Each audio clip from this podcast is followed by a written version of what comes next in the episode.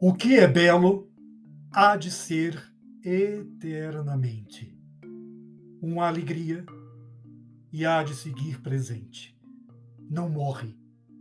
Onde quer que a vida breve nos leve, há de nos dar um sono leve, cheio de sonhos e de calmo alento. Assim, cabe tecer cada momento nessa grinalda que nos entretece à terra, apesar da pouca messe de nobres naturezas, das agruras, das nossas tristes aflições escuras, das duras dores. Sim, ainda que rara, alguma forma de beleza aclara as névoas da alma. O sol e a lua estão luzindo e há sempre uma árvore onde vão sombrear-se as ovelhas.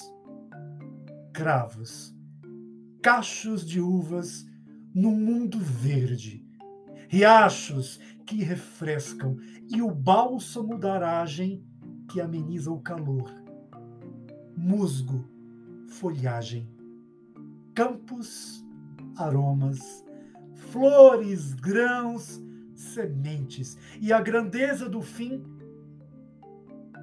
que aos imponentes mortos pensamos recobrir de glória e os contos encantados na memória.